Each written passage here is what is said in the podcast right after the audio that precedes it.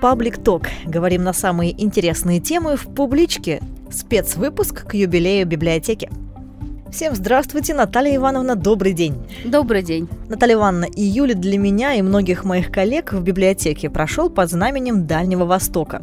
Мы провели интервью с жителями Владивостока, хедлайнерами Челябинского фестиваля «Рыжий фест». Он пройдет в сентябре.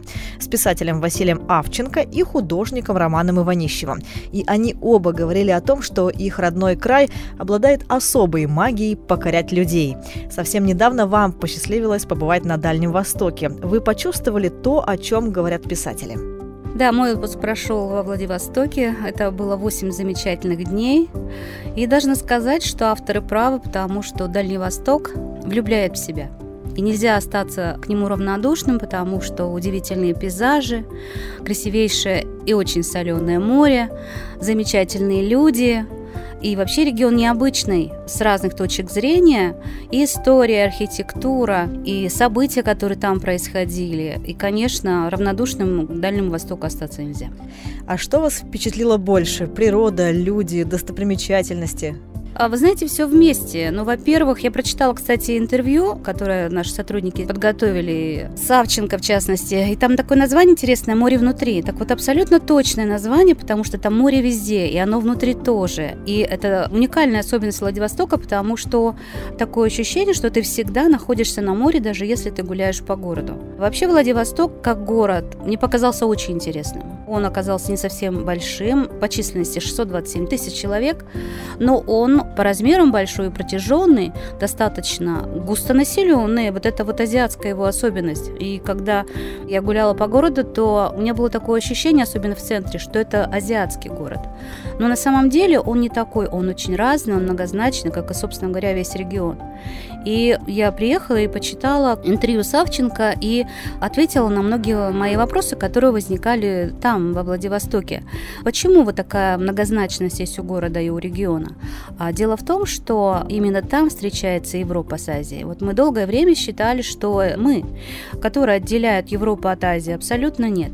Вообще, если считать э, Европу как таковую, то мы Восточная Европа, естественно, и как раз встреча Восточной Европы с Азией проходит именно там, во Владивостоке. И там и Сахалин, и Камчатка, и так далее. И тут заблуждаться не надо. Поэтому вот там идет такое столкновение, соединение, взаимопроникновение разных культур.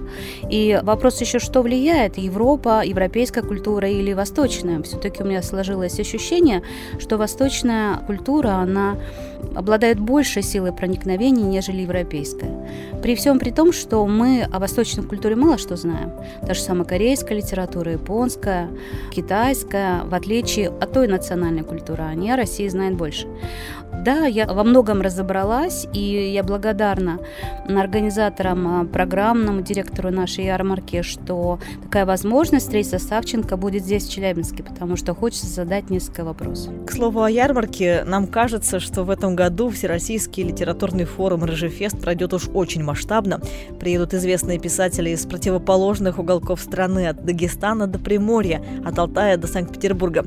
И ведь они с радостью соглашаются участвовать в нашем форуме. Как нам удается привлечь лучших из лучших? А да, как удается? Вот я тоже спрашивала себя. Дело в том, что вот в таком масштабе наша ярмарка работает не так давно. Но она уже завоевала свою популярность, у нее есть э, очень хорошая репутация. Среди всех фестивалей ярмарок, книжных ярмарок, которые есть в России, к нам с удовольствием едут. И вот в чем же дело? Э, я обратилась э, как раз к самим авторам, к самим писателям, поэтам, которые были у нас. Предыдущие годы они сами ответили на это этот вопрос. Это особая атмосфера. Это ощущение праздника, которое создается из книг. Атмосфера дружеская. Сюда приезжают писатели-друзья, и они здесь имеют замечательную возможность пообщаться. Они могут жить в разных городах, но дружить между собой это особые читатели, особая публика. И когда известный поэт Дмитрий Воденников, который был в прошлом году об этом, говорит, то он вот какой момент упоминает. Читатели задают такие вопросы, которые сам автор себе никогда не задавал. То есть они автору дают новые темы для размышления. И для них это тоже такой момент э, дальнейшего внутреннего развития и, может быть, какой-то этап в творчестве. И, конечно, мне очень важно мнение было Алексея Варламова, потому что это руководитель литературного института, он знаком со всеми литературными трендами, и ему есть что сказать.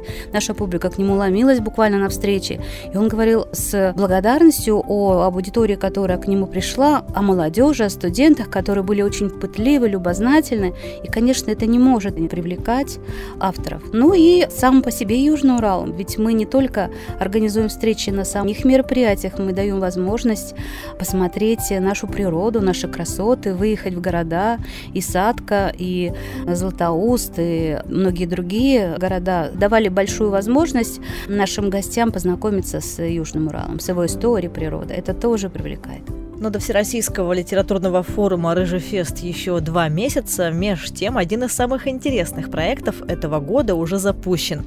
Речь, конечно, о креативном пространстве «Калибри». Напомню, оно открылось на улице Цвиллинга в Челябинске 1 июля. Здесь уже проходит много мероприятий, но в «Калибре» разрабатывают новую программу «От хобби к бизнесу», где будут обучать читателей креативным профессиям – дизайн, фотография, ремесло. А есть ли запрос на это? Как вы считаете, Наталья Ивановна? Вообще, можно ли сказать, что Челябинск – это город креативных людей? Ну, для начала скажу, каким Челябинск для меня и для многих других является. Он театральный, он культурный, он читающий, он музейный, потому что у нас музеи замечательно работают. А вот насколько он креативный – вопрос. Вот для меня вопрос креатива всегда связан с тем, насколько человек может инициировать идеи, придумывать новые проекты и быть новатором в каких-то областях. Ну, допустим, даже в библиотечном деле. Вот с этим сложности, причем не только у нас, но и вообще в стране, почему, собственно говоря, и так активно развивается, ну, во-первых, этот тренд развития креативной индустрии в экономике, это движение связано ну, с тем, если говорить о библиотечной сфере, с развитием вот именно проектной деятельности, которая будет отличаться особым креативным подходом. И возвращаясь к вашему вопросу, скажу, что запрос на креативность, на креативных людей есть и очень высокий, потому что креатива не хватает. А является ли Челябинск таковым сейчас? Пока еще нет. Мы находимся в пути в движении. Я думаю, что и создание нашего креативного пространства, и работа тех творческих пространств, которые есть, например, «Свобода-2», они как раз являются очень хорошими условиями для развития подобных проектов от хобби к бизнесу, которые позволят э, развиваться креативному мышлению, позволят достаточно большому количеству молодых людей познакомиться с новыми профессиями, в основе которых лежит, конечно, творчество, научиться многому, больше, чем они уже умели, и сделать это смыслом своей жизни, главным делом, которое будет являться частью экономики и успешно приносить прибыль организаторам. Но скоро в библиотеке запустится еще один проект. Он называется «Открытые книги». Это будет пространство с доступом к изданиям, которые можно взять домой, то есть такой расширенный абонемент. А для вас важно при выборе книги прикоснуться к ней, подержать в руках, полистать? Конечно, важно. Я очень люблю приходить на наши большие просмотры. Я обожаю приходить в абонемент. И единственное, жалею о том, что не хватает времени, чтобы посмотреть даже, не то, что прочитать книги. И, конечно, а, люблю читать книги книги живые, потому что это особая магия, кроме запаха, кроме шелеста страниц, это еще особенность, вот, например, моя особенность запоминать текст и вникать и осмысливать содержание текста именно через живую книгу. И цифровыми форматами я тоже пользуюсь, но все-таки книги на первом месте. Поэтому у наших читателей должно быть больше возможностей для того, чтобы прийти, посмотреть в комфортной, очень э, приятной обстановке, полистать эти книги, выбрать для себя и уйти с большим удовольствием, что ты нашел то, что тебе интересно, и будешь иметь возможность почитать. Наталья Ивановна, 30 июня на Кировке открылась выставка, приуроченная к юбилею библиотеки. И, судя по прослушиваниям подкаста об этой выставке, она заинтересовала южноральцев. У многих есть личные воспоминания, связанные с библиотекой. А задавали ли вам какой-нибудь необычный вопрос о библиотеке? Ну, для начала скажу про выставку. Удивительная выставка получилась у нас. Это произошло благодаря работе наших краеведов и Егор Алексеевич Казаков, главный организатор этой выставки. Очень много сделали для того, чтобы действительно эта выставка рассказала максимально интересно и полно о той истории, которая есть в нашей библиотеке. Она нам исполняется в этом году 125 лет. Удивительные, уникальные фотографии. Это интереснейшие документы, которые можно посмотреть, почитать через qr QR-кода зайти в нашу Уральскую электронную библиотеку и посмотреть уже документы полностью. Это просто удивительно, абсолютно. Я очень рада, что эта выставка понравилась нашим жителям и читателям нашим в том числе, потому что она раскрывает очень многие страницы, может быть, до какой-то степени неизвестные тем, кто вот к этому прикоснулся. И у большинства тех, кто учился в вузах Челябинска, есть ностальгия по библиотеке. И тот, кто приходит к нам, рассказывает о том, как он приходил сюда, в каком зале он любил сидеть, как приходилось стоять в очередях, что был недостаток в книгах и так далее. В разные периоды мы все учились, но большинство из студентов, они, конечно, бывали в библиотеке. Поэтому библиотека для многих это определенная страница и очень приятная страница в жизни. И поэтому, конечно, открытие выставки в таком публичном пространстве, как Кировка, оно, конечно, является таким хорошим подарком для всех, интересным, содержательным, замечательным подарком для горожан. А был ли все-таки какой-то необычный вопрос о библиотеке? Он буквально, вот знаете, когда был на одном из э, крайних интервью, мне спросили о том, что первый фонд состоял из 625 экземпляров. И вопрос был, а сохранились ли какие-то издания из этого фонда? И вот я стала просто исследовательскую работу проводить по поводу этого. В самом начале ядром книжного фонда была библиотека братьев Покровских. Книги из этой библиотеки есть. Так вот, они были в начале в нашей библиотеке, либо они позднее поступили к нам в фонд.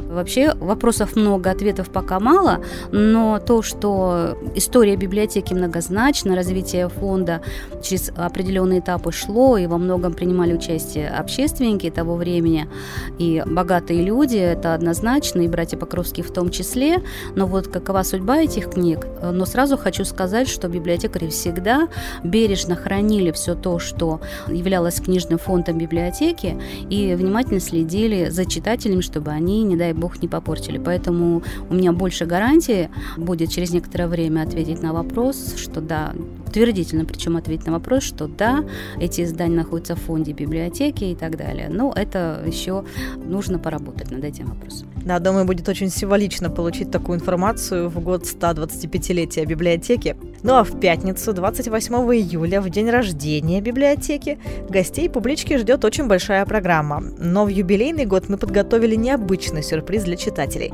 Наверное, не будем раскрывать все карты, да, но хотя бы вектор для размышления дадим. Как посетители библиотеки смогут воспользоваться подарком? Я скажу, что это будет арт-объект вокруг которого или рядом с которым можно постоять, полюбоваться, сфотографировать его, сфотографироваться на фоне и посидеть я думаю, что достаточно я как бы уже приоткрыла некую завесу этой тайны. Ну а те, кто хочет узнать на самом деле, что уже это такое, приходите к нам 28 июля и все узнаете сами. Арт-объект появится в литературном сквере за публичкой. Да, это будет в литературном сквере. Эта вся программа будет у нас на площадке перед библиотекой в литературном сквере. Самые главные события пройдут у нас с 4 до 7 часов, поэтому смотрите на сайте, в социальных сетях всю программу и будьте в курсе событий. Я думаю, это отличная возможность прекрасно провести вечер пятницы, поэтому приглашаем всех читателей, посетителей библиотеки 28 июля в пятницу. Ну и с наступающим днем рождения библиотеки, Наталья Ивановна. Спасибо, я всех поздравляю с этим наступающим праздником. И коллектив, и читателей, и друзей, и партнеров, всех тех, кто причастен к библиотеке и просто любит ее.